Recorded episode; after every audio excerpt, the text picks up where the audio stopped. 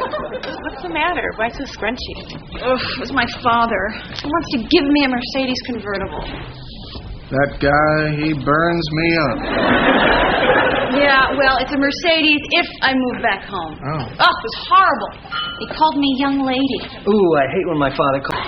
Here we go. Okay, have a good breakup. Hey, Janice. Oh my God, I am so glad you called me. I had the most supremely awful day. Hey, that's not good. Could I get an espresso and a latte over here, please? Oh, we got the proofs back from that photo shoot. You know, the one with the little vegetables. Anyway, they pretty much sucked. So I blew off the rest of the afternoon. I went shopping, and I got you. I'm looking. I'm looking. I'm looking. I got what? you. What? What? Did you get me there? well, I'm going to get another espresso. Uh, more latte? No. No, I, I'm I'm still working on mine.